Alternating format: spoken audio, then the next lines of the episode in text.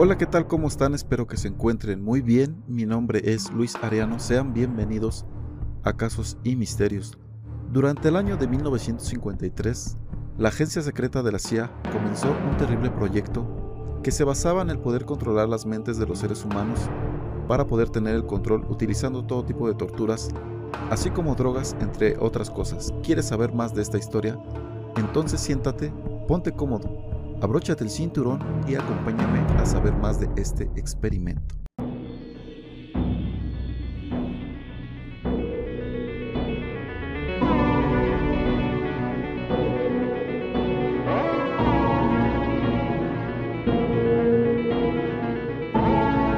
La operación MK Ultra fue un programa secreto de la Agencia Central de Inteligencia CIA de los Estados Unidos.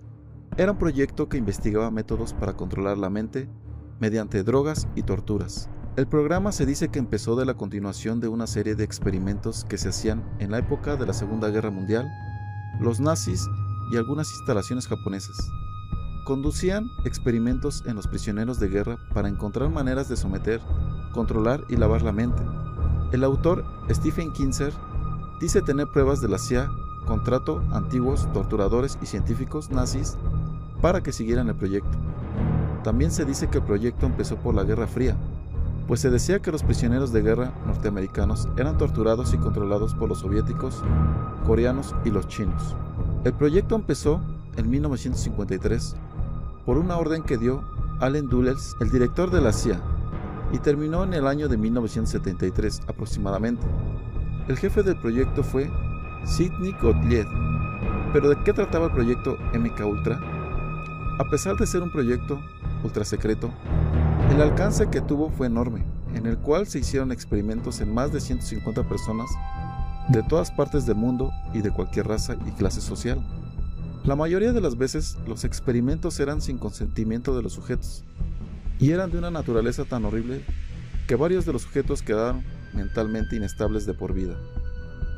Los experimentos incluían la administración de drogas legales o ilegales, en especial el LSD, torturas por electroshock, hipnosis, deprivación sensorial y aislamiento, abuso verbal y sexual, entre otros.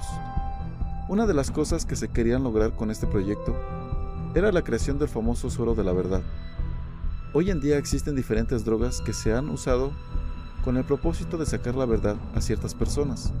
Sin embargo, se considera antiético y una violación de los derechos humanos. Tampoco está probado científicamente de que dichas drogas funcionen, y ninguna declaración que se haga bajo los efectos de las drogas se toma en cuenta como verdadera. ¿Habían campos de detención secretos? En áreas que estaban bajo el control de Estados Unidos, se hicieron campos de detención principalmente en lugares como Alemania, Japón y Filipinas. En estos campos encerraban a personas sospechosas de ser enemigos del Estado o posibles espías, y eran interrogados y torturados con el fin de entender mejor cómo se podía destruir y controlar la mente humana. El final del proyecto MK Ultra e investigaciones. En 1973, el director de la CIA del momento, Richard Helms, ordenó la destrucción de toda la evidencia sobre el proyecto para así de esta forma esconder todo esto. Sin embargo, un accidente hizo que 20.000 documentos del proyecto se salvaran, lo que ayudó a la investigación que se inició en 1974. En 1974, un artículo de New York Times, el cual denunció una presunta investigación ilegal en humanos y ciudadanos norteamericanos, iniciada por la CIA, esto inició una serie de investigaciones del Congreso y se creó la Comisión Rockefeller, iniciada en 1975, para investigar agencias de la inteligencia militar como la CIA y el FBI. Nunca se sabrá la verdad sobre las muertes de toda esta terrible historia, debido a la destrucción de la mayoría de los documentos sobre el proyecto. No se sabe con exactitud la magnitud de las consecuencias que tuvo, ni el número de muertes o afectados de por vida. Tal vez no se sepa nunca, sin embargo, varios de los afectados hicieron denuncias como Sal Orlico, que con mucho valor cuenta en una denuncia transmitida en una radio.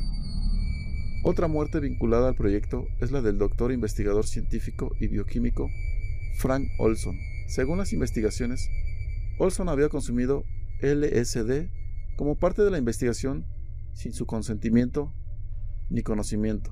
y una semana después se suicidó. En 1994 la familia de Olson pidió una segunda biopsia al cuerpo, pues no estaban satisfechos con la investigación anterior y se descubrieron heridas craneales. Se presumió que la causa de muerte fue un homicidio, pues la herida en la cabeza la tenía antes de que supuestamente se lanzara por la ventana. El caso concluyó en un pago a la familia Olson por parte del gobierno y una disculpa formal del presidente Gerald Ford y el director de la CIA William Colby. Sin duda un misterio que quedará sin resolver del todo, al no poder encontrar todas las pruebas que relacione a esta agencia de investigación, el cual conocemos mucho por las miles de participaciones en películas. ¿Se imaginan todo lo que debieron haber vivido las desafortunadas personas que fueron ocupadas para este tipo de experimentos macabros? ¿Tú qué piensas de todo esto? Házmelo saber en la caja de comentarios. Me gustaría saber tu opinión. Ya sabes que si este video te gustó, dale like, compártelo con tus amigos y en tus redes sociales, para que podamos ser una familia muy grande. Y si no te has suscrito al canal te invito a hacerlo, activando la campanita de notificaciones, para que YouTube te avise cada que subo un video nuevo. También quiero agradecer a la persona que me hizo llegar este material Black Shadow para que pudiera hacer el video y poder compartir con todos ustedes. Ya sabes que si tú también tienes algún caso de terror, cosas paranormales, cosas misteriosas, casos sin resolver o algo basado en hechos reales, puedes también hacérmelo llegar para poderlo compartir. O si tienes algún tema que te gustaría saber, con gusto házmelo saber para poder traerlo para todos ustedes. Y bueno, por mi parte ha sido todo. Les mando un fuerte abrazo y nos vemos en un próximo video. Hasta la próxima.